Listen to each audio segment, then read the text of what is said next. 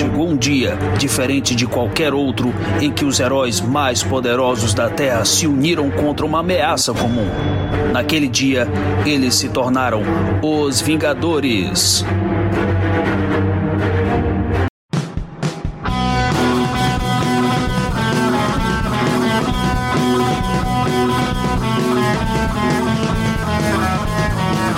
E aí, Jaconçara, bem-vindos à ação do Avante Vingadores, do seu podcast mensal do site Arte Final. Acesse www.artefinalhq.com.br para todas as edições do Avante Vingadores, Pilha de Gibis, Sete Avulsos, Omniverso e da Pilha do Aranha. Nós estamos também em todas as redes sociais, é só procurar por arroba artefinalhq no Twitter, Instagram e YouTube. E nós estamos também no Deezer, Spotify, iTunes, Google Podcast e no seu agregador de podcast favorito. E agora também no Orelo. Procure lá que todos os episódios estarão disponíveis para você. E agora, além de comprar seus gibis pelos nossos links da Amazon, você pode também nos ajudar mandando um pix, qualquer valor, para artefinalhq.gmail.com. E aí, jagunçada vingadora? Eu sou o Maurício, como sempre, e também, como sempre, estou aqui hoje com o Luiz Cláudio. Olá, pessoal. E, conforme prometido, outrora, né, um programa não tão antigo assim, inclusive agradecer desde já aí a audiência, foi uma das maiores audiências recentes do, dos programas aqui do Arte Final. O Pia que nós falamos do Saga dos Vingadores, a gente deu aquele panorama geral, comentamos sobre expectativas, recorte e tudo mais. Com a presença do Joel, que não está aqui hoje, mas está em nossos corações. é, vamos falar aqui, vamos manter uma, uma periodicidade aqui. Enquanto você estiver copiando, essa que foi considerada por alguns péssimos youtubers aí como uma saga ruim, né, Luiz? Você está muito feliz com essa declaração de uns e outros aí? Que encalhar, né? Ia flopar, não ia vender que é a pior das que estavam lançadas no mercado, né? Pois é, né? Preferi não gastar meu réu primário é, respondendo ninguém em Twitter, WhatsApp. Bem que eu saí nos três grupos por conta disso, mas enfim. Pois eu vou dizer aqui que, vindo de, de quem veio, de quem apareceu, do jeito que apareceu, inventando fake news aí de, de ontem, né? Então não dá pra ter muita fé, não. Mas vamos deixar o veneno de lado, que nós não somos a nebulosa. E vamos falar aqui dessa saga dos Vingadores 1 e 2. Vamos tentar manter aí a periodicidade. A saga dos Vingadores é bimestral, então a cada quatro meses, né? a gente vai fazer aqui uma, um comentário sobre essa saga dos Vingadores. Nessa, nessa noite que nós estamos gravando aqui, eu recebi a primeira imagem de amigo com a, o número 3 em mãos, né? Que é aquela capa do, do Ken, que já foi capa aqui, inclusive, dos maiores clássicos dos Vingadores, da Panini, há muito tempo atrás. Mas hoje a gente se limita aos dois primeiros volumes. E vamos falar um pouquinho aqui, já falamos do recorte, né? Já falamos de onde, é, de onde começa. Não vamos voltar a lembrar aqui o que o Visão fez e tudo mais, até porque isso é bem explicadinho na, nessa primeira edição aqui na, da saga dos Vingadores 1 que a Avengers 255. E é uma coisa boa, né, do, do gibi dessa época aí, que a gente podia começar do meio de qualquer canto, assim, que a história nos dava as explicações e as, as informações básicas necessárias para a gente não se perder. E aqui a gente tem, primeiro de tudo, vamos falar do, do formato físico, né? É uma, para quem já leu algum saga já sabe, é essa capa cartão padrão da Panini, o papel offset, deixa ele um pouquinho mais robusto, aquele cheiro fortíssimo de tinta que deixa a gente meio embriagado. Isso me lembra, Luiz, quando eu era moleque e era filho de professor, né? Aí as pessoas sempre, ah, isso, vai lá pegar no mimeógrafo a, a prova da gente ficar aquele cheiro de álcool forte pra cacete. Eu deixo as minhas no sol. Agora tá na moda aí, né? Esse povo de, de amaciar a lombada de ônibus, essa maluquice. Então eu vou dar a dica aqui, eu deixo as minhas sagas no sol, tiro do plástico logo, deixo no sol para poder perder um pouquinho do desse cheiro de, de, tinta. Você faz alguma coisa, Luiz, ou você encara aí esse cheiro alucinógeno mesmo? Não, não, eu, eu tiro do, do plástico e deixo, não, não, não exposto direto ao sol, mas deixo numa caixinha que pega sol. Então perde ah, um pouco do cheiro. Eu levei pelo escritório, chegou aqui uma da Amazon de manhã cedo, aí eu captei logo, né? E levei, botei debaixo do braço, levei pro escritório pra abrir durante o dia lá. E quando eu abri, uma colega do outro lado, assim, do, do, do biombo foi falar assim: que cheiro é esse? Eu fiquei, calma, tá tudo bem. É, é só um gibizinho aqui. Eu não sei porquê, né? Faz isso. Já vi muito gibi com papel offset e com essa gramatura, mas a Panini capricha aí mesmo na tinta. Não sei se é questão de qualidade, formato de impressão mais barato, não sei. Mas eu sei que, pra mim, é o melhor papel pra esse tipo de, de desenho, essa época de colorização mais chapada e tudo, não fica brilhoso, não fica aquele na coisa cheia de, de reflexo e tudo mais. Outro ponto positivo é esse, né? É a arte remasterizada mesmo, assim como a gente vê nas Epics, como a gente vê na. Enfim, nas Masterworks e tudo mais. Não tem aquela colorização horrorosa, por exemplo, que a gente viu no Thor do Simonson aí no Omnibus agora, que usa o mesmo formato, mesmo material base do da Salvat. A Salvat fez aquela, aqueles volumes lá, né? Do Thor, do Capitão América e do, dos Vingadores do Music. E aquela recolorização é triste, triste. Eu lamento porque gastou seu suado dinheirinho. Mas aqui, vamos voltar à vaca feia.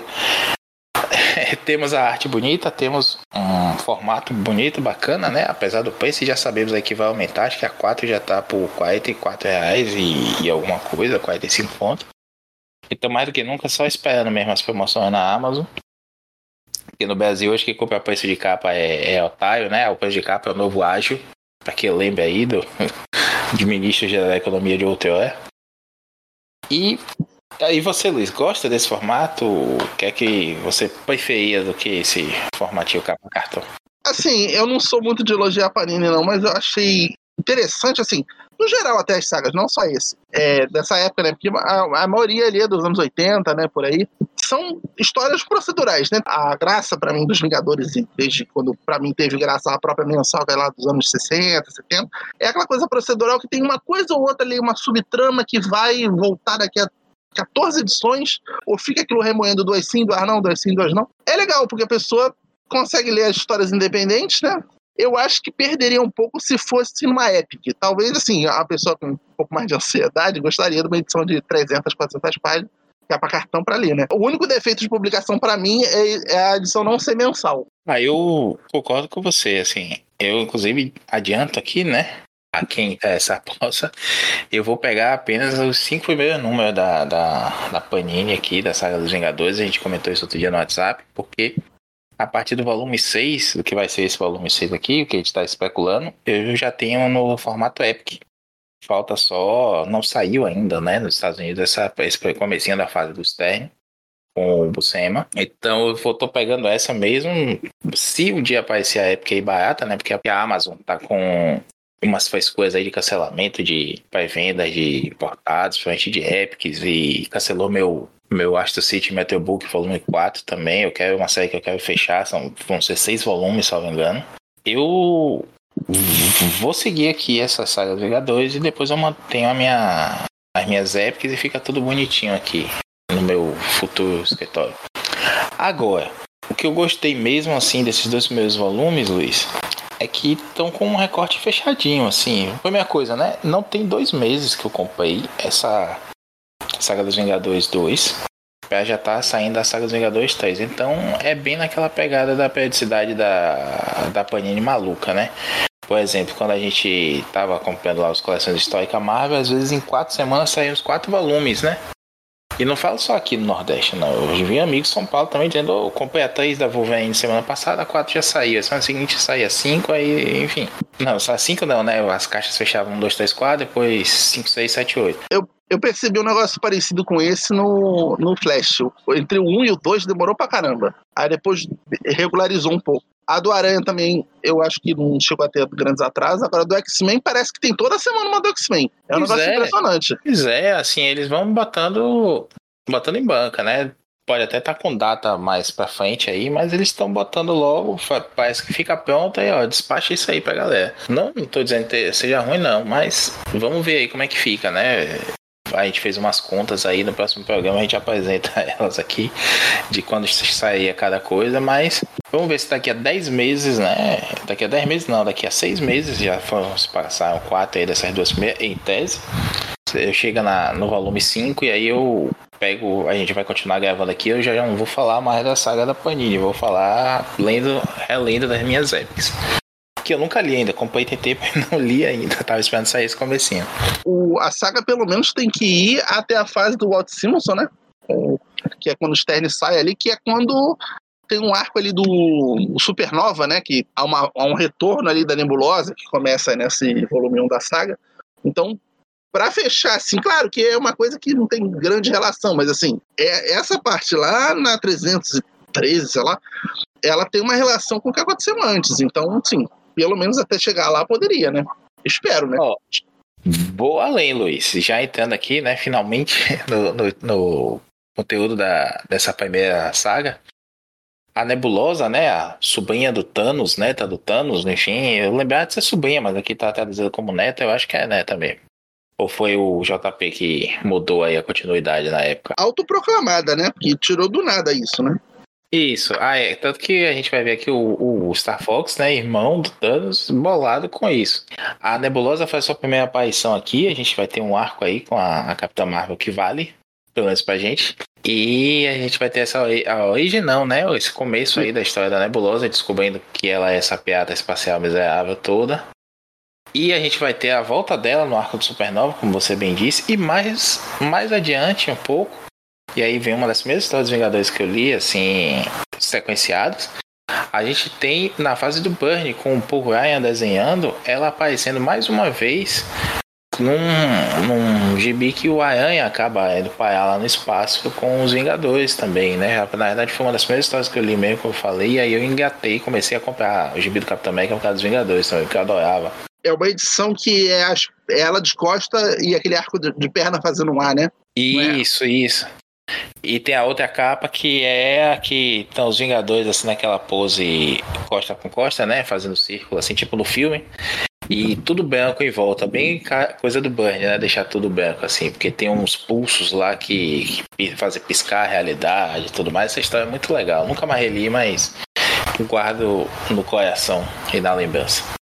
E aqui nesse comecinho a gente tem, é, é, vai descobrir, né, que como consequência do arco anterior, o Visão vê que a Capitã Marvel, a Mônica Rambeau, falamos dela recentemente no Pilha, já falamos também em programas anteriores aqui do Avante, como a gente gosta dela, eu acho uma baita personagem. Inclusive, eu fui até para ler a origem dela. Ela, a primeira aparição da, da Mônica Rambeau é no Anual do Aranha, do Stern, escrevendo com o Romita Pai desenhando. E é uma história bem legal, não explica muito assim, um cientista que é amigo do pai dela vai atrás dela para pedir ajuda. Ela é uma guarda costeira e que é desrespeitada pelos colegas, né? É a coisa do ah, você é mulher, inferior e tudo mais. E ela quer mais do que aquilo e acaba ajudando esse cara para tentar provar, né, o valor dela e como é um crime lá que tem a ver também na, com a área da guarda costeira que não estava agindo ela se, se infiltra lá, tenta descobrir o que é que esse,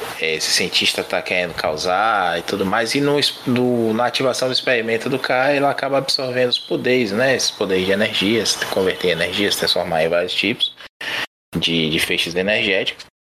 Acaba vestindo uma fantasia que ela encontra lá num, um depósito e é essa roupa que ela usa, né, clássica, preta e branca, com, com aquela, aquela saia, sei lá, saia debaixo do braço, parecendo o Aranha no comecinho de carreira, né? O curioso é que no filme também é, é essa roupa para ela como uma fantasia. Tipo a roupa do Capitão América, né? No primeiro filme, que é a roupa clássica dos gibis, ele, ele usa meio a contra-gosto, achando aquilo bem cafona. Cara, falando assim, eu não sei se é impressão minha, mas sempre achei que era um prata. Tipo, que no, nos quadrinhos a, a, a prata desenhado como branco, eu sempre achei que fosse prata. Tem um tom brilhoso, né? Tanto que ela fala mesmo, quando ela, ela encontra pela primeira vez o uniforme, ela fala que tem um brilho, como se fosse uma. Um, umas lantijoulas, não assim, com aquela é, textura toda lantijoula, mas é um tecido que brilha, né? Que tem um, um reflexo, assim. Tipo a roupa que aparece de relance na última cena do Sem Volta para Casa, né? Que quando esse do Tom Holland finalmente decide ser um Homem-Aranha com uma roupa decente. E aí ele usa uma roupa que é um azul meio metálico, assim, meio brilhante. Só que o caso dela, não sei se é prata, mas é um branco brilhante, assim. O, o Buscema gosta de desenhar sempre com um reflexo, né? Você vê ali que tem alguma coisa. Não é bem um reflexo, mas é um, uma indicação de que há um brilho ali, né? Uma refletividade na, na roupa quase como se fosse um plástico por cima, né, da, da roupa, deixando ela meio brilhosa. Eu acho muito bonito esse visual dela, bem a cara da época, né, com aquela bota de pirata e tudo mais, o Black Power, tudo mais, lembrando um pouco até a Mystic Knight da época. Eu acho muito bacana, acho que nunca conseguiram fazer um outro visual tão legal para ela, nem modernizar esse de uma forma decente. Eu, eu, não, eu não sei se. É porque ela tá muito overpower aqui, né? É poderes praticamente ilimitados, né? De, de, transformar, transformar em qualquer tipo de energia e tal. O espectro de energia, né? É basicamente como a Capitã Marvel no filme do Thanos, lá naquela, no, no Ultimato, quando ela aparece em um segundo, destrói a nave que tá matando todo mundo. Tipo, acabou a guerra ali. Acabou. É, acho que a única coisa meio sem noção é se chamar Capitã Marvel mesmo. Porque é curioso que, assim, no final do anual do Aranha, que ela aparece pela primeira vez, ela já encontra os Vingadores. O Aranha meio que faz uma ponte ali dos Vingadores e aí ela já vai ser chamada para ser uma Vingador em treinamento. E dois meses depois, na mensal dos Vingadores, já chega nesse ponto da anual. E ela tá lá como uma Vingador em treinamento mesmo. E usou o nome Capitã Marvel porque achou que soa bem capitã, né? Ela já tinha um título militar ali, naval, então capitã se encaixou bem para ela. E ao mesmo tempo ela disse assim: ah, ninguém tá usando o mesmo nome, então eu vou usar. Foda-se, sabe? Achado não é roubado, quem perdeu é abestalhado. Não, eu, eu espero que esse anual aí em breve saia na saga do Aranha, pelo menos, então, né? Que já tá, daqui a pouco alcança, né? Eu acho que sim, seria uma boa sair na saga dos Vingadores, né? Eu acho que tem, tem uma pertinência temática aí, mas o ideal seria sair nessa primeira edição. Não saiu, então paciência. Mas como eu dizendo, acho que tem um, dois recortes bem legais nessas duas primeiras edições. A, a, primeira, retomando aqui, a gente tem como consequência da, do Visão enlouquecido ali pelo Isaac, o computador de Titã, e o plano dele, né, de dominar a internet daquela época, transformar a Terra num lugar mais seguro, ele afasta a Capitã Marvel, porque seria poderosa o suficiente para impedir os, os planos dele, manda ela para Santuário 2, que é a nave do, do Thanos, que está abandonada no espaço, e que os Vingadores têm que dar uma checada de vez em quando lá para ver se está tudo certo, se ninguém mexeu nela, ninguém está roubando os armamentos e tudo mais dela. O Visão finge, né, que houve uma falha de comunicação com a nave manda a Capitã Marvel, que seria quem poderia viajar na velocidade da luz para lá, sobreviver ao, a, a, viagem e, e voltar rápido. E lá ela acaba encontrando uns piratas espaciais, que são esses subalternos da nebulosa, acaba sendo capturada, pois ela ainda está entendendo os poderes dela, desenvolvendo os poderes, né? A gente vê ela aqui com um esforço para ficar na forma de holograma ela acaba sendo sumindo, né? Por um bom, uma boa parte aqui desse primeiro volume, ela tá no espaço e todo mundo assim, a Capitã Marvel devia ter voltado, né? Que estranho, aí, que coisa, liga pra ela aí. E enquanto isso aqui na Terra, a gente tem os Vingadores indo até a Terra Selvagem é, primeiro, né? O Visão e a, e a Feiticeira Escarlate se afastam da equipe por conta disso. E a gente vai encontrar eles lá na frente, de novo, nos Vingadores da Costa Oeste apenas. Mas eles estão indo para Washington aqui para estar esclarecimento sobre o que o Visão tentou dominar o mundo e tudo mais. Dando uma mentidinha aqui e ali. E os Vingadores ficam desfalcados, né? Lembrando nessa época aqui, o Quarteto Fantástico tá morando na mansão dos Vingadores, porque lá na fase do John Byrne, do o edifício Baxter explodiu e até a gente ter o Four Freedoms Plaza, que é o, o novo prédio do, do quarteto, eles estão morando na, na mansão dos Vingadores. A mulher Hulk, que é Vingadora e, e é do quarteto nessa época, ela tá mais com o quarteto, né? A gente vê ali, ela vai ter na frente uma edição do Wyatt Wingfoot, que é aquele namorado indígena dela, que participa de algumas histórias do quarteto também nessa época, aparecendo aqui. E os Vingadores vão estar na Terra Selvagem e encontram Terminus. O Terminus é um outro vilão curioso, Luiz. Eu o conheci pela primeira vez num Super Almanac Marvel, aquele que é semestral, né? Era o fator Terminus. O fator término, exatamente, que a gente estava falando em off aqui dos, dos crossovers de, de anuais, né? Esse é um daqueles crossovers de anuais que mistura anual dos Vingadores, Homem de Ferro, o anual do Hércules, se não me engano, também. Vingadores da Costa Oeste e, e por aí vai. É assim como tantos outros, né? Crossovers daquela época, tudo nas anuais. E aqui a gente tem uma aparição do Terminus que o Star Fox está na equipe aqui, ele já ouviu falar do Terminus do espaço e tudo mais. E ele, essa, esse ser aparece na Terra Selvagem, causa uma destruição gigantesca. A gente conta aqui o casar com a. Ainda para ser pai, né? A Shanna ainda tá, tá grávida aqui do, do Matthew, que é aquele molequinho que a gente vai ver lá na frente no ano do, do Mark Wade com o Andy Kubert. pequeno ainda, ele já cresceu, já ficou adulto, já voltou a ser criança. Não sei por onde anda ultimamente. E o término de história, uma boa parte da Terra Selvagem ali. A gente tem também a chegada do, do Senhor do Fogo, que também é uma coisa legal. O Senhor do Fogo, eu não lembrava, não sabia, não sei. Vou ser sincero aqui que nunca me importei com isso. O Senhor do Fogo ele é Xandaiano. Ele é lá da, do, do planeta natal da Telpa Nova. E ele também se torna alto para proteger Xandai e tudo mais. E ele some, né, por um tempo, aí ele aparece aqui, na verdade ele aparece no gibi do Aranha, mais especificamente na Amazing Spider-Man 269 e 270. Tom DeFalco com Ron Friends, uma das minhas fases favoritas do Aranha, Saudade Pilha do Aranha, falecido podcast que a gente falava do Aranha. E é uma história que eu reli há pouco tempo, porque saiu numa Epic Collection que tem a capa, inclusive, o Aranha espancando o Senhor do Fogo, né? O Homem-Aranha sem poderes cósmicos, apenas com um uniforme negro de pano, espancando o Senhor do Fogo, porque o Senhor do Fogo chega causando destruição em Nova York. E não tem nenhum herói por perto, o Peter vai lá e, e caceta ele bonitinho. E a gente encontra os Vingadores onde acaba o gibi do Aranha, né? O Aranha deixa lá o Senhor do Fogo meio, meio morto a fogo baixo.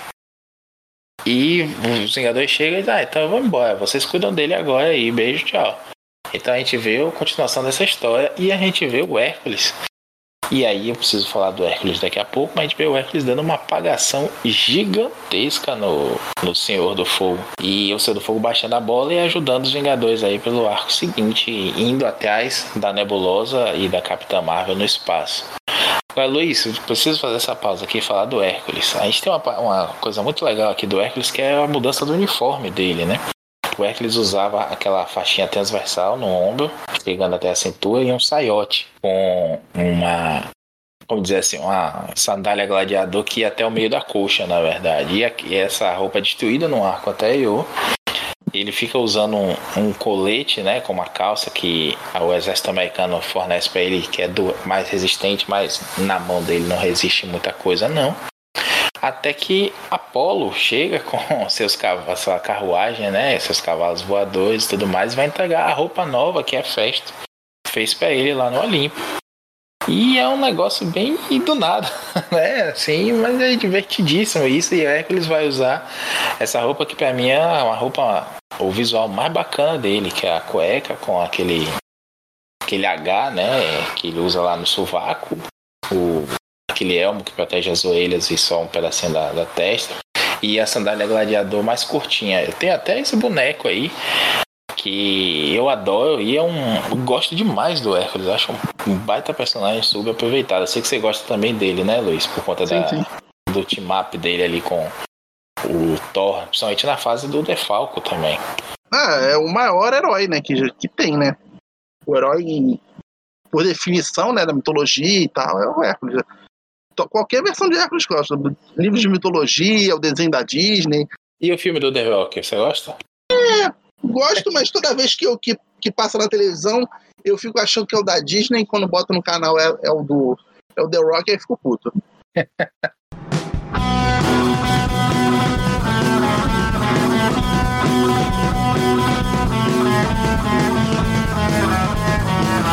comentário aqui para fazer. É curioso que você falou que o, que o casal Visão ele sai para sai da equipe e tal, depois vão fazer parte dos Vingadores da Costa Oeste. É a mesma época, praticamente, mesma época, tipo, mesmos anos, mesmo né, período de tempo, está sendo publicado ao mesmo tempo. No Aranha, o Aranha está um pouco mais para trás, né? Tá, a Saga dos Vingadores, o ônibus do Quarteto também sai é, basicamente essa mesma época aqui. X-Men também é o X-Men na mesma época. O Hulk, quando saiu esses últimos Hulks agora do capa dura, antes de chegar esse ônibus agora do Peter David, também é tudo da mesma época. Agora sim, eu acho adequado nem que lance um, um Marvel Vintage, uma coisa assim, dos, do começo dos Vingadores da Costa Oeste, né?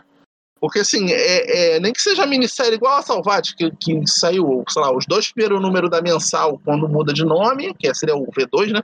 E aquela minissérie que é como se fosse o V1 da equipe, né? Que é do Sim. Stern, né? Aí mensal mesmo, que é que que veio depois que teve cento e poucas edições, acho que é do Angle Heart, né? O começo já é do Angle Heart. Eu não sei se o começo também era feito pelo Stern, não lembro. Mas isso podia ser publicado de alguma forma, né? Porque assim, não impacta tanto. Há, há um, um encontro ou outro aqui na própria saga dos Vingadores posteriormente, mas é, pô, é meio que só falta isso publicado nos anos 80, né? E não é uma, uma fase ruim. Tudo bem que a Panini já publicou a fase do Barney, que é depois, lá no 47 pra frente, mas eu acho que não, não, não vai matar ninguém publicar o começo, né? Tanta, tanta coisa restolha aí, mesmo clássica. Valeria a pena sair, né? Já tá saindo tanta coisa. Ó, uma coisa curiosa é que é uma pretensão grande mesmo do público por, pelos Vingadores da Costa Oeste. Eu não entendo, como também só fui conhecê-los pela fase do Burn. Mas tem muita coisa anterior deles que é, que é bem bacana, né? Inclusive o Cavaleiro da Lua foi é, membro nessa época, né? O Cavaleiro da Lua teve uma época que. Essa, isso é uma coisa que é contada na, na Epic Collection deles. Eu acho que eu cheguei a comentar aqui na época que a gente gravou um pilha sobre a série do Cavaleiro da Lua, falando dos do gibizinhos também. Cavaleiro da Lua teve a, a minissérie inicial do o Ralph Macchio, né? Que, depois curtiu muito aquele. aquele aquela história, o personagem, viu o potencial daquele Batman esquizofrênico e tudo mais. E meio que ficava rifando o personagem, né? Dizia assim, ah, bota ele aqui, bota ele aqui. E aí ele aparece no arco dos Vingadores da Costa Oeste, ele vai aparecer um gibi do Ayan e tudo mais. Então você tem um, um bom pedaço ali do, do, primeiro volume até da, da Epic Collection do Cavaleiro da Lua, que é a aparição dele em outros gibis. E aí tem o gibi do Nick Fury também, enfim. E tem uma história que, com os Vingadores da Costa Oeste que é divertidíssima, é um momento bem legal, assim, e até bacana você ver que depois o personagem acaba ficando por ali mesmo um tempo, né, na Costa Oeste, com esses personagens e tudo mais. Saiu recentemente um pack, né, da Marvel Legends e bonequinhos que tem o Hank Pym com aquela roupa, o macacão vermelho, né, a tigresa, que é a mesma que você tem, Luiz, só com menos laranja o boneco, porque é, é essa tigresa que saiu antes é dói o olho se você ficar olhando 10 minutos pro boneco, assim, você fecha o olho, você vê uma mancha roxa. Né? É um laranja Naruto, né? Porra, é um laranja radioativo, meu amigo. É como se você tivesse tomado um suco de laranja em Chernobyl, sabe? Aí tem a, a, a mulher aranha, a Julia Carpenter, né? O Homem de Ferro com a roupa, a fantasia, a uniforme, armadura. Armadura, que dificuldade de falar um nome.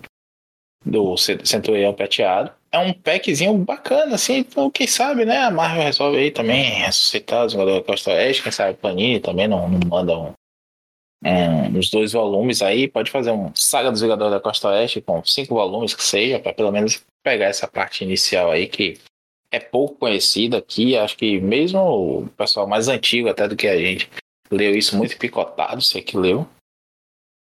Eu acho que dava para encaixar aí, principalmente porque lá na frente vai ter alguns encontros, né? Vai ter atos de vingança, vai ter Fatal Terminus, por exemplo, vai ter outras séries que ainda que não, não impliquem você ter que ler, saber o que é que tá acontecendo lá, mas tem personagem que vai para lá e vem para cá, tem a, a, mudança de Homem de Ferro, por assim dizer, com Guerra das Armaduras.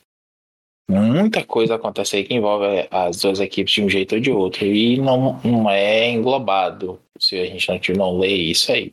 Repito, não é necessário, mas eu acho que seria uma, uma boa ideia para Panini lançar isso aí. Sei que vocês ouvem a gente, Panini, a gente está sempre pautando aí os lançamentos de vocês, né? Então, fica aí a dica. E é isso, eu, eu queria fazer uma, um link aqui com alguns outros personagens, né? A gente tem o Star Fox nesse comecinho, Luiz, e ele vai embora, né? Porque ele ouve a, a Nebulosa dizendo que é, neta do Thanos e ele fica bolado para ir atrás dela e isso nos leva até o, ao arco seguinte que os Vingadores continuam no espaço e vão atrás da, da Nebulosa para saber lá o que, que ela tá aprontando sem o, o, Star Fox dizer né, que tá indo atrás dela especificamente por conta disso ninguém mais ouviu essa alegação dela ser neta do Thanos e os Vingadores acabam encontrando uns Skrulls e esse arco da, do volume 2 saiu aqui, a gente estava até comentando mais cedo, né? Na Guedes Marvel 29 de setembro de 1990, exatamente 33 anos e dois meses atrás, quando eu comprei essa, essa, esse gibi depois, no sebo até, e achei sensacional, porque eu não conhecia os Skrulls, não conhecia nada.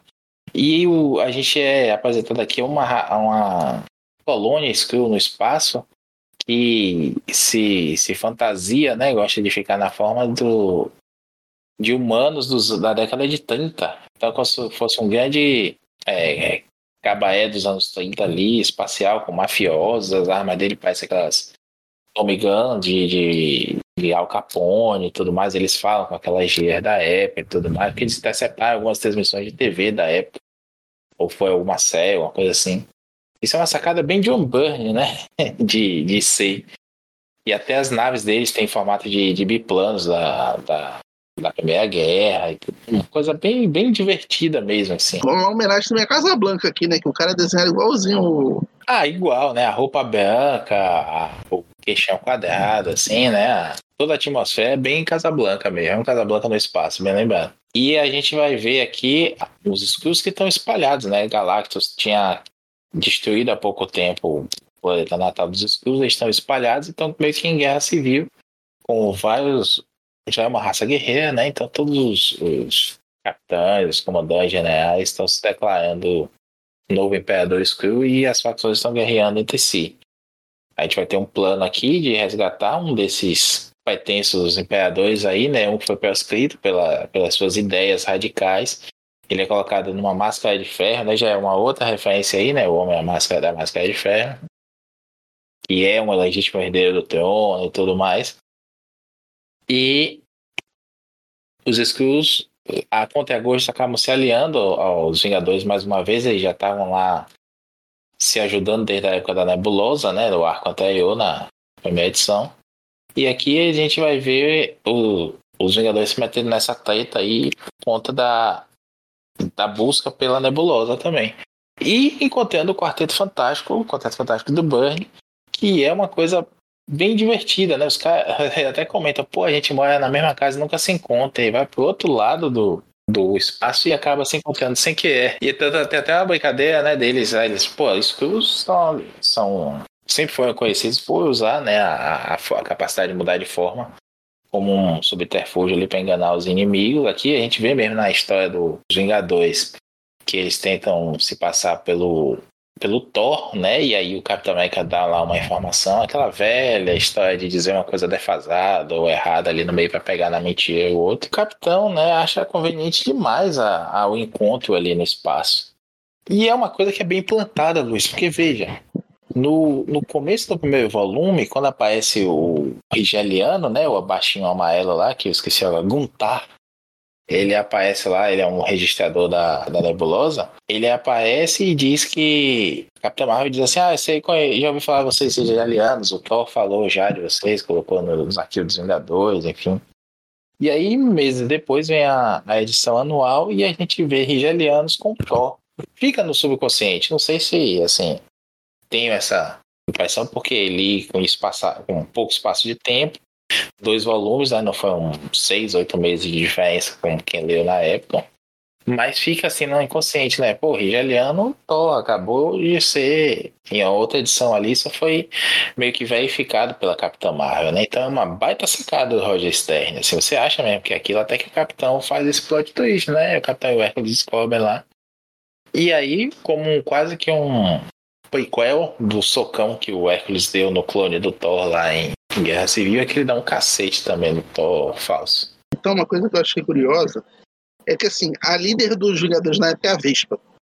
É, e, mas, assim, sempre que tem alguma decisão de alguma coisa, eles vêm que, hum, vamos fazer de tal jeito, aí o capitão que tem que tomar a iniciativa de não tomar a iniciativa de falar o que você acha, Vespa? Ah, eu acho que eu, eu acho curioso que ele sempre tem aquela, aquela, aquele ímpeto de ser o líder, mas hum, não sou o líder. Então, líder, o que, que você acha? Que a gente vai ver continuamente até a Operação Tempestade Galáctica, que a gente comentou também, né? Que o, o Capitão América queria se meter toda hora, se dar ordens ali, quem era o, o líder na época era o Homem de Ferro, né?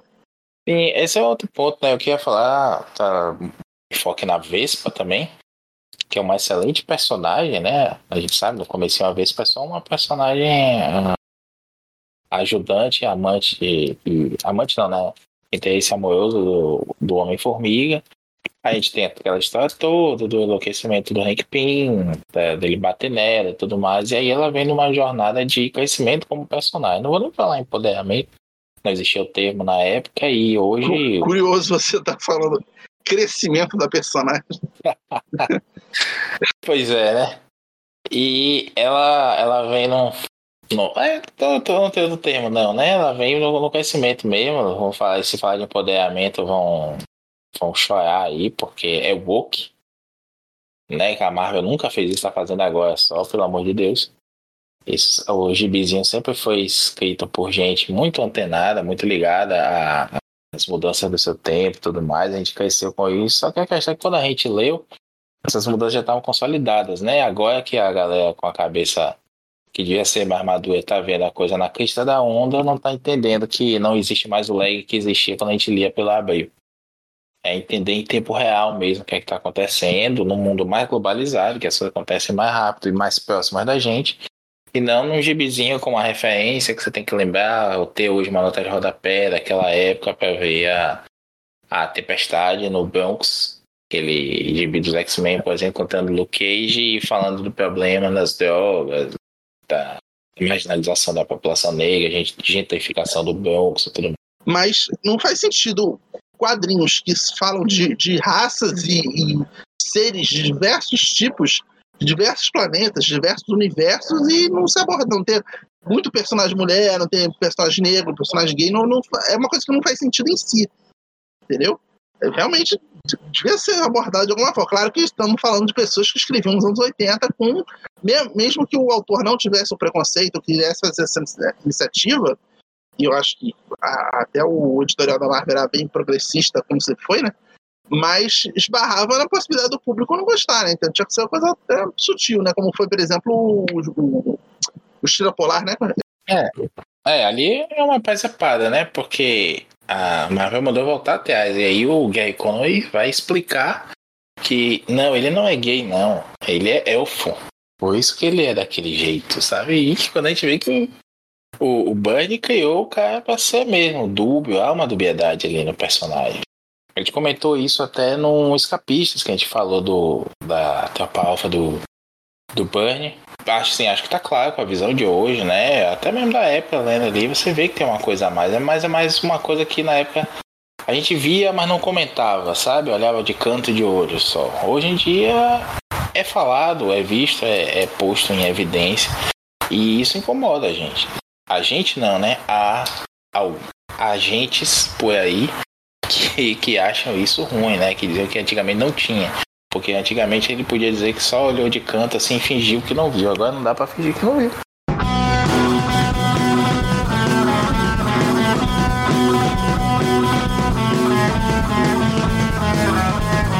Deixa eu só terminar aqui o que eu falar da vez, porque a gente tem aqui uma vez para ainda explorada, né? Até aparecem poses sensuais ali, logo no comecinho parece que vai rolar um clima ali dela com o Cavaleiro Negro e tudo mais. Mas o Stern se afasta desse do caminho mais fácil de mostrar ela de novo no relacionamento e ela vai crescendo como uma personagem forte por ela mesma, né? Não como namorada de alguém. Não me recordo se vai ter mais adiante aí alguma coisa dela com o Cavaleiro Negro, acho que não. Mas eu gosto dessa coisa da, dela como líder. Eu acho curioso esse conflito dela com o Capitão América, né? Quando chega a ser um conflito mais há um incômodo ali subjacente.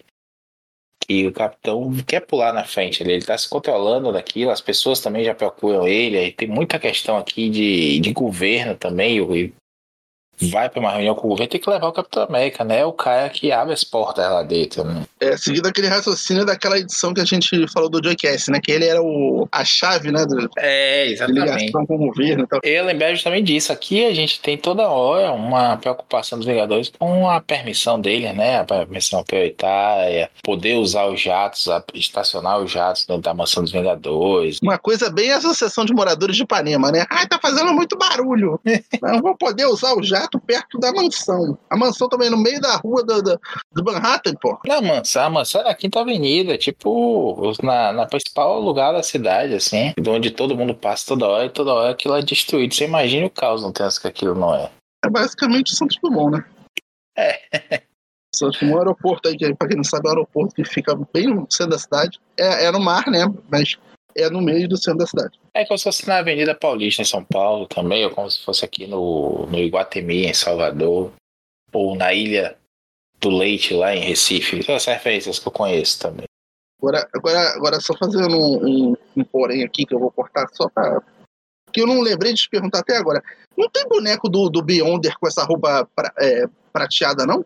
Não tem. Caralho, não tem nenhum boneco do. Beyonder. Não tem nenhum boneco Como é que não fizeram? Como é que não fizeram isso até hoje, Jesus? Tem, tem e busto da Boeing antigo e tem estatuazinha da, da Eagle Moss. Mas boneco Marvel Legends, alguma coisa assim, não, nem pequenininho tem. Se você achar a foto aí na internet, é, é customizado, por favor. E a Vespa, só retomando aqui, Luiz, ela vai ter um, um papel legal, assim, lá na frente a gente vai ter, né, na, na invasão à mansão é, ela se, se questionando e tudo mais. Isso já saiu aqui no Brasil na- pela capa vermelha da, da Salvat, inclusive. Mas até lá a gente vai ver um, um, uma Vespa como uma, uma líder bacana, assim, e que surpreende, né? Ela surpreende o Beyonder aqui, é, que é outra coisa que é divertida dessas duas edições, que é bem louca, assim, eu, eu até comentei assim que acabou a primeira, acabei de ler a primeira edição, assim, porque quando eles estão para pegar a nebulosa, o Beyonder aparece, né? Tá um comecinho ali de Guerra Secreta 2, o Beyonder vem pra Terra para experimentar as sensações de ser humano e tudo mais.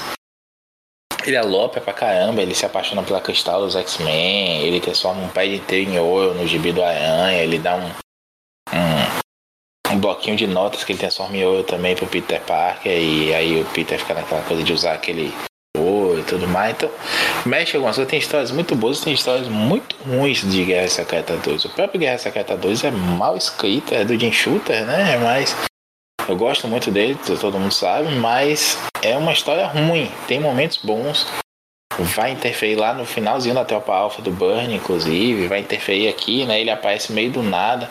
E aí o, houve o Senhor do Fogo que tá nocauteado lá dizendo que é, é pra se ver livre da nebulosa, então ele transporta ela pra bem longe, e aí os Vingadores vão atrás dela e tudo mais. Aí ele some, é uma coisa bem anos 80, assim, né? Botar um sorriso no rosto ler isso, assim, de tão absurdo que é mas tão bem amarradinho com o resto das coisas que tá acontecendo no universo Marvel. Diferente de hoje, né? Que todo mundo quer escrever obra-prima e não sabe o que tá acontecendo no gibizinho do lado. E aí mata um personagem, na outra, na outra edição o personagem aparece vivo sem explicação nenhuma, porque ninguém leu, ninguém sabe o que tá acontecendo, não tem editor. E sim, vou- deixa, eu- vamos retomar aqui é, do- dos anuais, né? A gente tem o Burn desenhando as duas edições, né? Tanto que as, Tô achando que, que, que ele de- detalhou mais a do quarteto. É, eu, eu vou atribuir aqui, Luiz, o arte finalista. Nessa primeira aqui a gente tem o Caio Baker. Ele, Caio Baker, o mesmo que desenhou o Capitão América Verdade, né? A história lá do Capitão Am- América Negro, que é o avô do, do patriota dos Jogos Vingadores e tudo mais. O Isaiah Bradley. E na, na- no gibi do quarteto a gente vai ter um arte finalista que é mais clássico, que é o Joe Sinotti que é um cara que, da- que finalizava o, o Kirby. Finalizava o Kirby lá no comecinho dos Vingadores, o Kirby lá no comecinho do quarteto. Acho que o Thor também, apesar da, da questão toda do, do Vince Coleta, né, que ferrava com a arte do, do Kirby e tudo mais. Mas o, o Sinotti é um cara que vai fazer umas coisas mais é, menos inovadoras, assim, respeitar mais o traço do, do desenhista aqui. Então a gente vê um, um, um, um Kirby, um Burn bem Burn aqui, com mais tempo, né? Porque ele fez a, a- a arte mais. Passou para outra pessoa com mais tempo finalizar, enquanto ele desenhava outra edição também. Considere. São anuais de 50 páginas, 40, 50 páginas. Ele desenhou os dois para sair no mesmo mês. Com é, gibis de grupo, né? Não é um gibi só do Aranha. Porque ele tinha que desenhar o quarteto todo, tinha que desenhar os Vingadores todos. E aí você percebe a, a mudança também que os finalistas fazem nessas páginas que são iguais. Eu acredito que o Burnie deu a mesma página para os dois e cada um finalizou de um jeito. Ele tem algumas alterações aqui e ali. Um coloca de um jeito um efeito, o outro finaliza melhor a, a, como é que diz assim, um rosto ou outro, dar uma ênfase diferente, enfim. Eu acho que essa é um exercício bacana, assim, você ficar indo e voltando nas páginas e comparando como escreve, é, cada um usou, né, um curso diferente, um enquadramento até na, um enquadramento não, um jogo de luz e som, arte, tudo mais. Quando aparece o Príncipe Desan, que é esse, esse escrito que tá com a, a máscara de ferro no começo, a gente vê que os quadros são bem diferentes, assim, até a expressão do personagem muda um pouco, apesar de, em essência, me parece que é o mesmo desenho, né? Que é dado para dois finalistas diferentes. Eu achei que a trama do, do Manual do Quarteto interrelacionando com a, com a dos Vingadores ficou assim meio despropositada. Tipo, tirasse o quarteto aqui não ia praticamente afetar em nada. E não casa muito com o começo da própria história do Anual do Quarteto, entendeu? De, aquele alienígena que eu esqueci o nome agora. Ah, a criança das, da criança das estrelas, né? Exatamente. Uma criança desenhando como adulto, né? Não vai, né? Enfim. e aí, do nada, tem uns screw lá, enfim, não, não, não, acho que casou muito não, mas enfim, salvou que é muito bem desenhado. Não, veja, a do Quarteto Fantástico é uma história do Stanley do Kirby clássica, né? Que tem uma premissa bem louca, com um mistério que ninguém sabe o que é, e dali ele vai desenvolvendo, vai alopando mais e mais, colocando mais camadas de alocação em cima. Isso é legal, gosto, acho bacana. O... A história do... dos Vingadores, por outro lado, talvez seja porque o recorte aqui é esse, né? Se a gente estivesse lendo, essa história saiu inclusive no, no, no segundo ônibus do quarteto por John Byrne, que a Panini lançou aqui em 2021. Talvez a gente entender, pegasse melhor ali um fio da meada. Mas aqui parece mais amarradinha no caso do, dos Vingadores, Luiz, porque a gente tá vendo uma evolução da história toda, né? A gente tem um arco inteiro com a Nebulosa no primeiro volume, praticamente. Tem um desenvolvimento ali, o, o sumiço dela já aparecem os Skrulls, a gente já tá nesse tema, né? Vingadores no espaço com Skrulls procurando a Nebulosa. Aqui a gente vê o Quarteto Fantástico de boa, cada um com, com seu par romântico ali, né? A história começa com Jarvis chamando o quarteto, porque essa é uma ligação da polícia de Nova York. Então, assim, alguém lembra de uma edição do, do Lee com o Kirby que aparece aquele alienígena ali, não, chama o quarteto para resolver isso aqui. E aí eles vão lá e aí a coisa evolui. É mostrado fora do quadro, inclusive, né? É contado, né? É mostrado, é contado fora de quadro. Que o, o Reed Richards saca lá a escaramuça, vamos usar um termo aqui da época também, do, dos Skrulls, né? Pra raptar. É uma outra é, suposta imperadora do, dos Skrulls que quer mostrar força vencendo o Quarteto Fantástico, então ela tenta raptar ele quando o Reed Richards descobre, ele inverte o jogo e acaba na mesma estação espacial Skrull que os Vingadores estão. Então é uma grande coincidência cósmica. Concordo com você que não interferia muita coisa não se não tivesse o quarteto ali, mas acaba sendo um encontro divertido. E é uma coisa que é legal, né? Você vê a mesma história, ou pelo menos ponto de toque de um mesmo, um mesmo plot no, em edições diferentes, como aconteceu com aquela mini do da Telpa Alpha com os X-Men lá um pouco antes disso aí. E uma coisa curiosa, né? As capas também são, são espelhadas, né? Na, na capa dos Vingadores, que é a capa do Saga dos Vingadores 2. A gente vê o lado do, dos Vingadores lutando e aí a mulher Hulk rasga uma parede e tá com o Quarteto Fantástico do outro lado.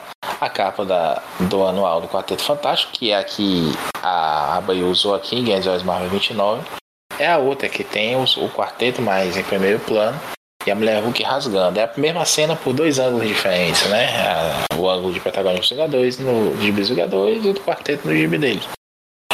Isso é muito legal, é uma coisa que faz falta hoje, sabe? A gente tem tanta capa variante, tanta ideia aí, capa se conectando e tudo mais. Mas esse tipo de coisa assim parece tão simples, né? Mas não é mais feita. Hoje é difícil você ver uma capa que tem a ver com a história que tá dentro ali, né? Mas sim, e aí a gente volta pra Terra depois disso, né? Se despede aí do quarteto por enquanto. Volta pra Terra. O Star Fox não volta pra Terra, ele fica lá com o Senhor do Fogo no espaço para resolver a questão da nebulosa.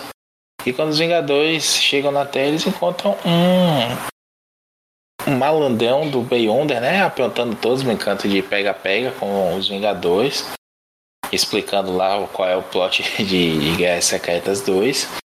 Temos ainda os Vingadores com esse problema do Jatos que eu falei, né? A, a NAC dele lá dizendo que não dá mais para os Jatos Vingadores decolar e pousar no meio de Nova York, então eles vão ter que sair de lá.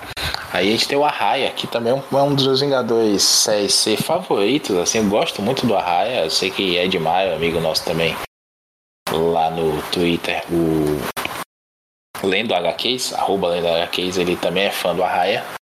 E ele vai. A... O, o Arraia que volta na fase do Buzzer, né? O Arraia, o Arraia volta. É. Não, o Arraia volta na fase do. do Burn lá pra frente. Minto, do Larry Rama lá na frente. Não, mas assim, a última, a última vez que ele apareceu, acho que foi na fase do Buzzer. Só, ah, né? apa...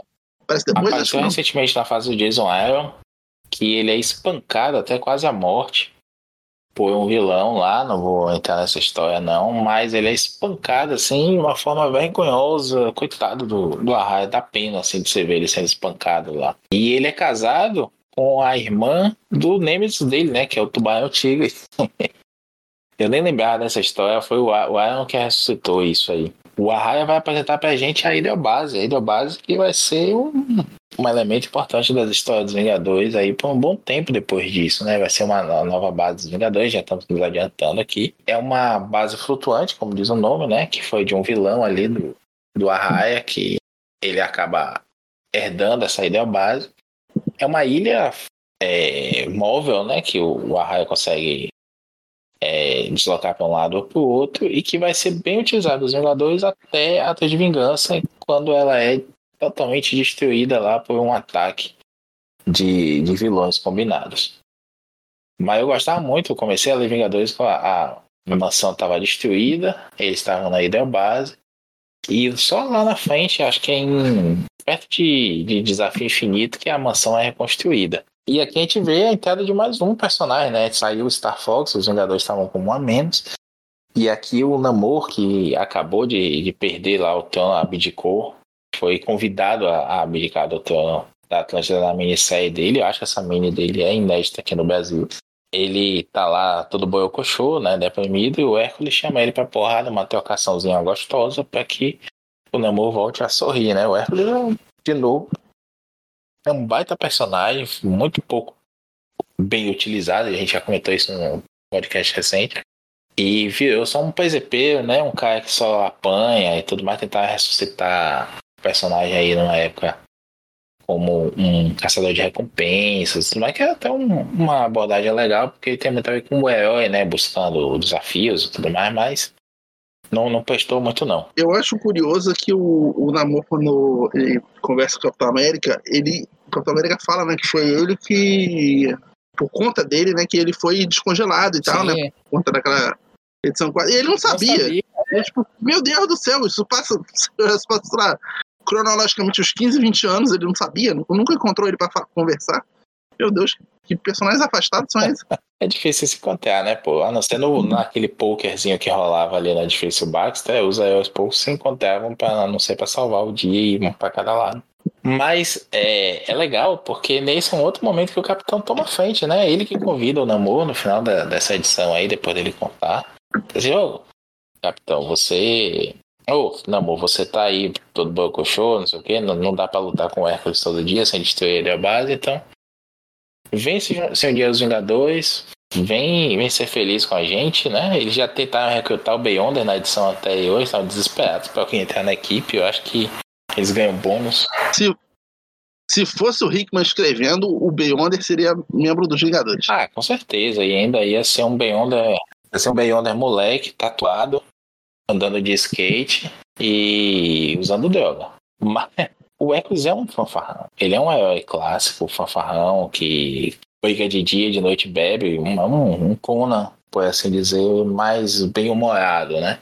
Só que ele não é ridículo, ele não é palhaço. Lembra? A gente vai ler isso aí na, no Cerco à Mansão ainda, que os mestres do terror têm que beber por dias com ele até ele ficar bêbado e cair, né? Porque ele entra em coma alcoólico para ser vencido pelos mestres do terror. Isso é muito legal também. E, quando ele acorda, ele acorda puto, porque foi, foi vencido sem batalhar. A, a aura do personagem é isso, né? Ele é fanfarrão, mas ele também dá umas broncas, como ele deu a bronca no Senhor do Fogo, como ele peitou ali o Hércules, ele o Hércules peitou o Namor. É, em alguns outros momentos também ele, ele assim, impõe respeito, né? Então, porra, como esse cara é forte. Ele até avessa a, a Terra Selvagem devastada, Luiz, põe o gelo, né? Com os Vingadores dentro do Kinjet, ele carregando nas costas o Kinjet, né? O, o Kinjato, como foi traduzido aqui nessa é, saga 2. É, aí, aí foi é. foda, né? Mas tudo bem. Mas o, o Hércules é um personagem poderoso, poderosíssimo. Eu acho que, assim, em termos de força física, deixa resistir até que ele é o mais forte que tem. Força e resistência física. Mas ele é um lutador, cara que sai na mão só, né? Ele não é o lutador mais inteligente, mas ele também não é burrão, não é babaca, não é ridículo, como tentar pintar ele muitas vezes. Ele é cachaceiro, ele é brincalhão, mulher e tudo mais, mas ele não é um personagem bobão. Pelo contrário, é um personagem divertido, um personagem com várias camadas, né? pra dizer assim. É, ele só não gosta de, muito de receber ordem de mulher, né? É. Que ele fica meio. Apesar de que ele vai comentando aí que a, a Vespa vai ganhando moral com ele, né? Aos poucos ali. E ele também reconhece, ele reconhece o poder da, da Mônica e, e fica meio pianinho com ela ali. Mas enfim, é um personagem que eu gosto muito, eu gostaria de ver mais ele nos Vingadores atualmente até. Ah, acho legal, assim, tem muita gente para assumir o papel do, do fortão do grupo, né? A própria Mulher Hulk também acho que ela tem uma, uma dinâmica bem bacana com os Vingadores. Eu colocaria ela como uma Vingadora titular, mas eu também gostaria de ter o Hércules de vez em quando aparecendo ali. Essa coisa de ter um deus no meio, né? É, acho que dá sempre umas possibilidades legais de história. Ou até, principalmente porque ter esse momento aí, né? De, de coisa de governo e tudo mais, e o Hércules, assim como o Thor, não entende por que, que ele tem que se submeter, né? Remete de novo aí é uma coisa que remete a, então, é o último programa da gente aí falando sobre o Vingador do Kaiser, né? Tem muito essa coisa do, da licença governamental, de estar tá por dentro da lei. Hoje os Vingadores são, foda-se, você não me quer aqui nos Estados Unidos, eu vou transformar o cadáver de um celestial lá na Antártida em. Na Antártica? Em, em minha nova base. Não tô nem aí. Vou me aliar a Wakanda, vou me aliar a quem quer que seja, né? Ou a ninguém mesmo. E viver num, num teatro abandonado no Bronx, como foi naquela época ali dos Vingadores do All Ewing, bancados pelo, pelo Deadpool. O Thor não entende isso, o Hércules é um outro personagem que não entende, o Namor também não entende. O próximo, a próxima edição a gente vai ter umas tretas com isso também.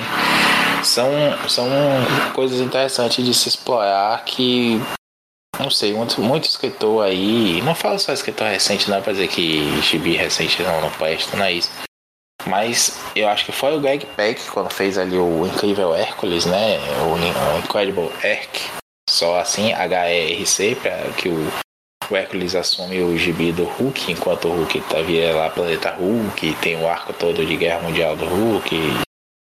Hulk contra o mundo, sei lá como é que tá aqui. Aí, aí a gente tem é, um Hércules que é bem divertido, ele tá ali com o fake show de, de sidekick dele que é cachaceiro, é um pouco bobão, mas é um Hércules divertido, interessante de, de se ler. Pena que ficou por aí mesmo, não é um personagem que dê pra, dá, dê pra ter mensal, concordo. Mas é um personagem que merecia aparecer mais em Vingadores e pelo resto do universo Marvel. Sempre a gente saber assim, onde é que tá esse cara, né? Tá sempre orbitando por ali. Acho que a Marvel cuida muito pouco, muito mal desses personagens que poderiam se perfazer só de aparição especial sem desgastar demais. Né?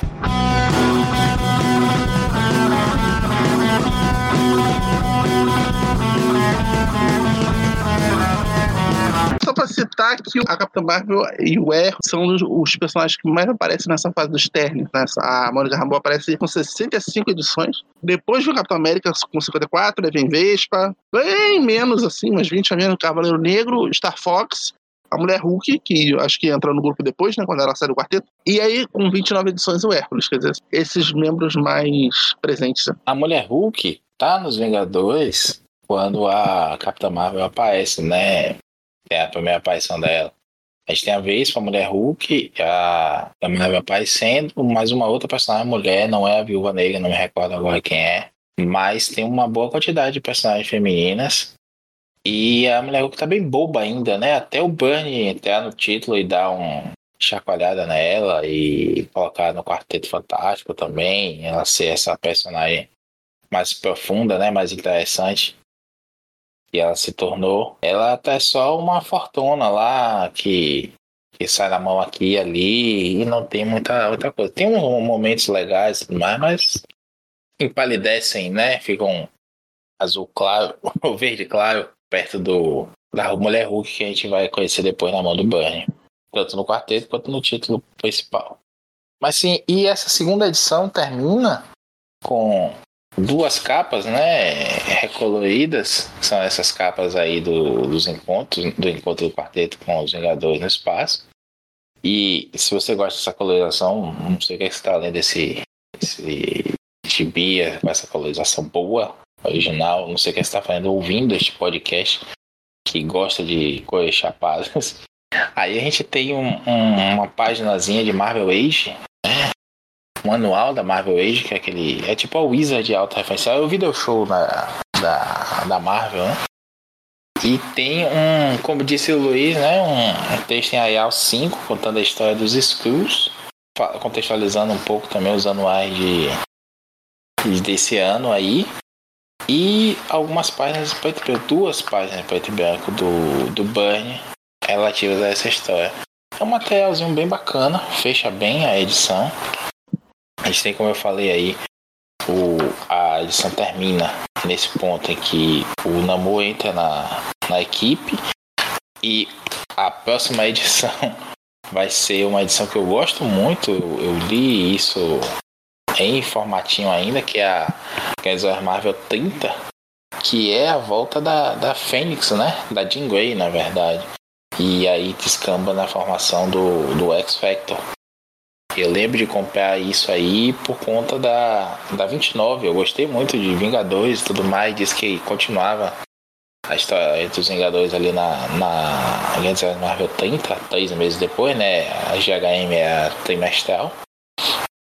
Dava pra gente economizar ali mais uns lanches durante três meses para poder comprar a próxima edição.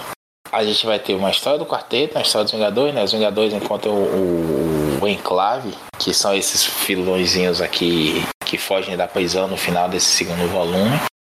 E eles acabam encontrando outro casulo, eles acham que vai ser o Adam Warlock de novo. Eles são os criadores do Adam Warlock, né? E a gente vai descobrir lá que é Jean Grey, mas isso é um assunto para um próximo avante, quando falaremos da, desse arco aí, que eu adoro, inclusive. E, e, provavelmente eles devam pular lá no, sei lá, 5 ou 6, não sei exatamente de cabeça agora, a, o corte de, de edições. Eles provavelmente vão pular o, o crossover dos X-Men com os Vingadores, porque tá saindo na saga dos X-Men, né? Sim, bem lembrado. Que é um que tá nas Epic Collections também. Assim como a gente até discutiu em off, né, Luiz? Será que, é, que vão lançar a graphic novel do Imperador Destino nessa, nessa coleção? Eu publicaria no capa dura, que nem a morte da Marvel. No Demolidor Amor, Amor, Amor e Guerra, sabe aquelas edições magazine capa dura? Sim. Que eles têm, eles têm lançado, né? Se bem que ela é uma dessas uma das poucas inéditas da, da Marvel Graphic Novel originais, né? Que, assim, eu acho que valeria a pena lançar aqui. Uma ou outra agora eu não vou lembrar de cabeça tal. Era uma, uma do Demolidor com a Viúva Negra também. Abator, Abatoar. É uma, uma das graphics, assim, das relevantes, assim, do, a gente conhece do super-herói, né? Porque nem, nem só saiu o super-herói, né? saiu também Conan, né? Que poderia ser lançado, não sei. Sinceramente, não, não entendo pra que caminhos a Panini tá lançando já desde o começo, corte de começo, não sair, é, nem que seja na saga, fora da saga, mas paralelamente na, mesma publicação, os jogadores da Costa Oeste, enfim, não, não sei que caminhos ela vai adotar pra frente. É, a gente vê aí que é muito tentativa e erro, né? Mais erro do que tentativa. E eles vão lançando o que dá. Tipo, vão pegando tudo que é de, de mini dos X-Men e botando aí no, no Saga. Aí publicaram coisa ruim, como aquela mini do Noturno, que é Dave Cochran, oh, não sei o que, mas a história é péssima. É Wolverine e Kit Pride, né?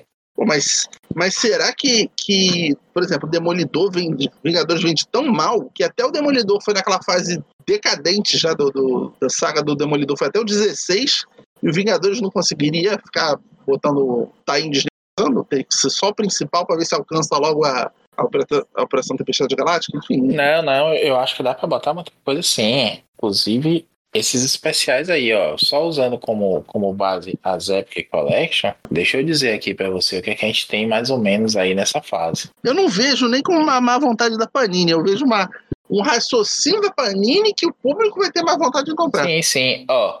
A gente tem aí na, na Sob Cerco, né, que é Under Siege, que é justamente quando vai pegar aí da 264 em diante, lembrando, né, a gente tá aí na 2 Saga dos Vingadores 2 tem Avengers 262. Opa, então eu nem preciso mais ler até a 5, só preciso comprar até a 3 mesmo. E aí eu já posso seguir nas, nas minhas epics. E a gente vai ter um anual, uma edição de Tropa Alpha e Vingadores da Costa Oeste anual 1. Salvo engano, aí esse anual deles e Vingadores da Costa Oeste é, é Torneio de Campeões 2, que aqui saiu, né, no formato do coleção histórica Marvel. Aí a gente vai ter mais um anual na, na 17, que é Dia do Julgamento. Uma graphic novel, Marvel Graphic Novel 27, Imperador Destino. X-Men Vingadores 1 a 4 e outro anual da Zelador Costa Oeste. Então assim, também não tem muita coisa não, sabe, Luiz? Se fosse botar alguma coisa, ia colocar o quê? Essa mini do Namor, que, que já foi referenciada nessa edição aí, seria anterior, então não devem colocar depois tem uma mini do Hércules também, que o Hércules vai tá no Havaí, inclusive, não sei se eles colocariam. Aqui saiu como minissérie, inclusive pela Abril, lembro do formatinho lá, uma capa com uma borda preta. E não tem muita coisa também. Essa é uma época assim, que os Vingadores tinham o seu local, assim, o seu nicho dentro do universo Marvel, mas também não tinha minissérie como o Wolverine tem. Você pega tem duas épocas do Wolverine, por exemplo, que são 80% minisséries. Apenas que é publicado naquela época, né? Não, o personagem já estava ali inundando a cena, né? Então, vamos lá, Wolverine é, Fui Interior, que é o sexto volume.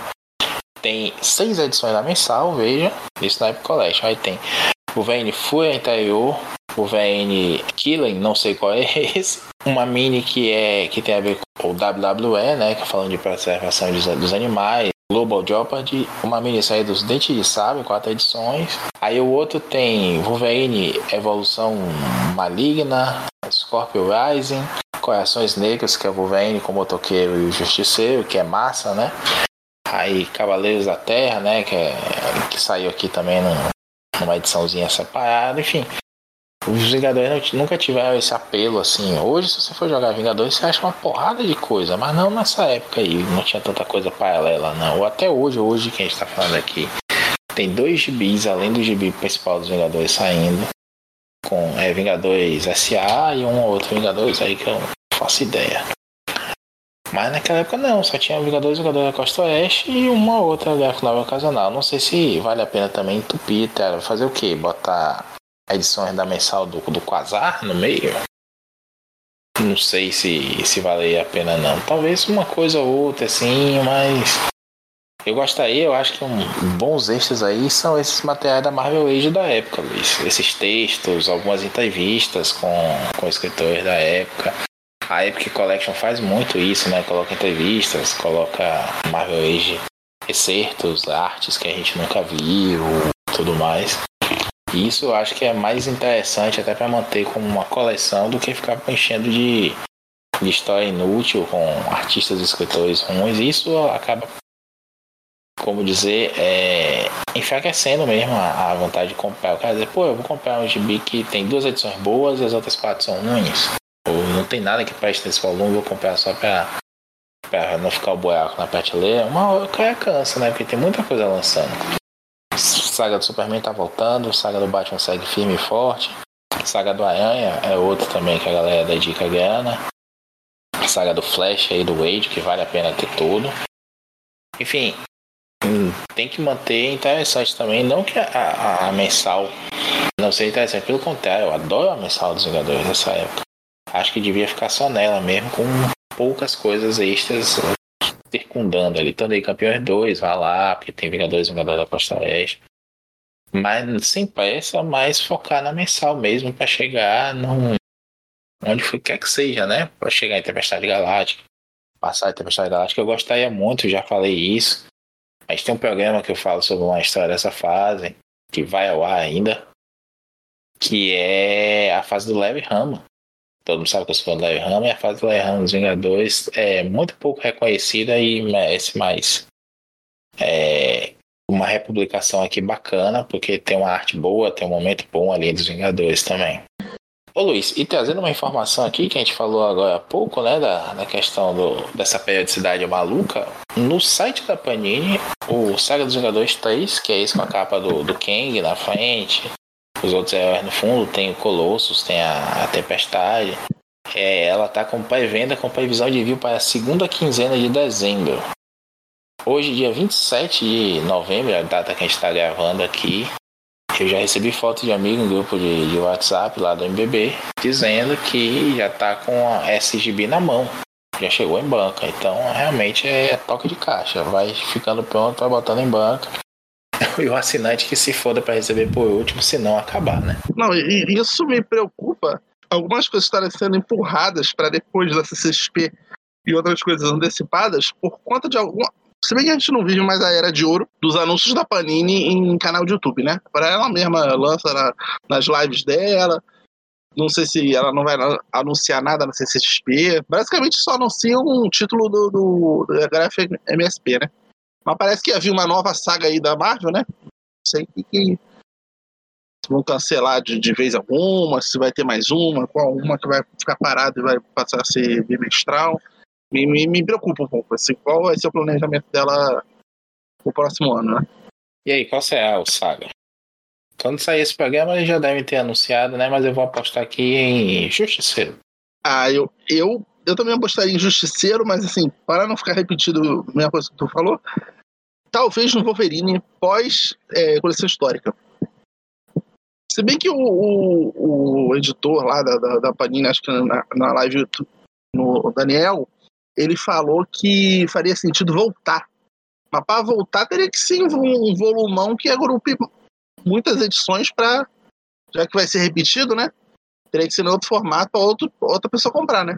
Não que a Panini esteja muito preocupada com isso. Tem muito otário aí comprando 10 vezes o mesmo material. Aí talvez lancem duas, três vintage da vida, né? Porque assim, essa, esse, essa CHM aí, ela não saiu, a parte que não saiu em CHM, não saiu em Epic, né? Acho que foi por isso que eles pararam. Não, não saiu em Epic, mas tem em outros formatos também já. Eles pararam, a justificativa deles foi que tava fugindo da ideia de histórico, né? Não tinha mais essa história, ela estava chegando muito perto do moderno, muito perto do moderno, 1992. Mark Silvestre no, no título do, do Wolverine. Ué, mas o, a fase do Flash também não é quase nos anos 90? Ah, mas tá? ainda não é, não é coleção histórica, né? É saga. Não, então, mas é pra sair no. Em saga, né? É, na, se então é anos 90, poderia sair em saga, então, cara. Tem saga que já tá nos anos pode, 90. Pode. A questão é. é essa, seriam oito volumes de Wolverine aí repetidos. Eu não acharia de todo mal, porque eu vendia, doei as minhas sagas do Wolverine. E é uma tela que eu gosto muito. Inclusive, gravei lá com, pessoal dos capistas, do League, o, o Reginaldo, falando sobre é, eu Wolverine justamente nessa época aí, e é uma fase que eu adoro também, não tem como não gostar, só tem gente boa no título, e é, é o Wolverine, né? Eu só acrescentaria que tinha que ter é, eu Wolverine, né? O Dívida de Honra, começando o gibizinho, começando a coleção. Que é considerado V1, né? Do, do, do Exatamente mesmo sendo uma minissérie. Assim, eu vou roubar um pouco, citar uma outra possibilidade de saga aí, que no caso não é o que eu acho que vai sair, assim, eu, eu gostaria realmente que saísse, que é uma saga do surfista prateado pré o, o desafio infinito ali, o Thanos em busca de poder e tal. Que eu acho que é o Jim Starlin, né? Eu não sei se toda essa época é do Jim Starlin. É, mas... Jim Starlin com um Rolling. Isso. Que saiu, acho que em três epics, né? Isso toda essa, pedaço de 3D, já garantiria sei lá, uns 8, 9 volumes em saga. E tem muita coisa que eu tive que catar em formatinho, baixar em PDF em pirata. para poder ler, né? Porque não tem outro formato. E é uma estranhíssimo quando saiu o filme. Eles, eu não sei se é porque o Como Surfista Prateado não aparece nos filmes, né? A Panini optou por lançar só o que era do Thanos mesmo, com Adam Warlock e, o Capitão Marvel. Então eu vou arriscar também outra saga, Saga dos Novos Guerreiros. Essa eu queria. Dava cinco volumes só, pô. pô, esse é legal. É estranho, né? Não, não, não ter nada do Nova saindo, né? Pois é. Sei lá, eles podiam... E a Marvel prometendo, né? O MCU prometeu um tempo aí que o Nova vai aparecer, mas do jeito que o MCU tá, ninguém vai aparecer, não. O Nova e eu, assim, não vou dizer se é spoiler, porque eu, quando eu fui assistir as Marvels, eu, eu faltou luz, faltando o ritmo para acabar o filme, então não sei se seria spoiler ou não. Mas até o bracelete do Quasar já apareceu. Cadê o Quasar no seu? eu acho que é o último, assim, é, não vou dizer grande Vingador, mas assim, todo mundo que já foi Vingador, mesmo os PC, do, assim, dos que mais aparecem, com um poder interessante assim, acho que só falta o Quasar. Mulher Hulk, é, o Namor já apareceu, o Cavaleiro Negro vai aparecer, quer dizer, já, já existe, o Star Fox, a Capitã Marvel, Mônica Rambeau, Hércules também já apareceu, Mulher Hulk, enfim, não sei se eu falei Mulher Hulk. Só falta Quasar, assim, do, né, grandes de poder e com grandes participações, né, de quantidade. Se que até lá eu acho que não vai ter mais MCU, não, porque o pessoal já não tá indo no cinema para assistir nada nem Pixar o pessoal tá indo mais no cinema assistir, né? Enfim, é isso. Não sabemos quando voltamos, em qual, qual. Espero que vocês tenham gostado do episódio. Não sabemos quando voltamos, qual o assunto. Mas, claro, sempre sobre Vingadores.